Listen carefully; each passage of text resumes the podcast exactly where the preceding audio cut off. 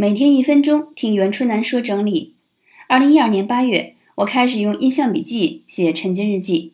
那一段时间，每天五点起开电脑，八点关电脑，出门赶公共汽车去上班。我参考了《晨间日记的奇迹》这本书，并没有在晚上写，而是在阳气逐渐上升的早间完成日记。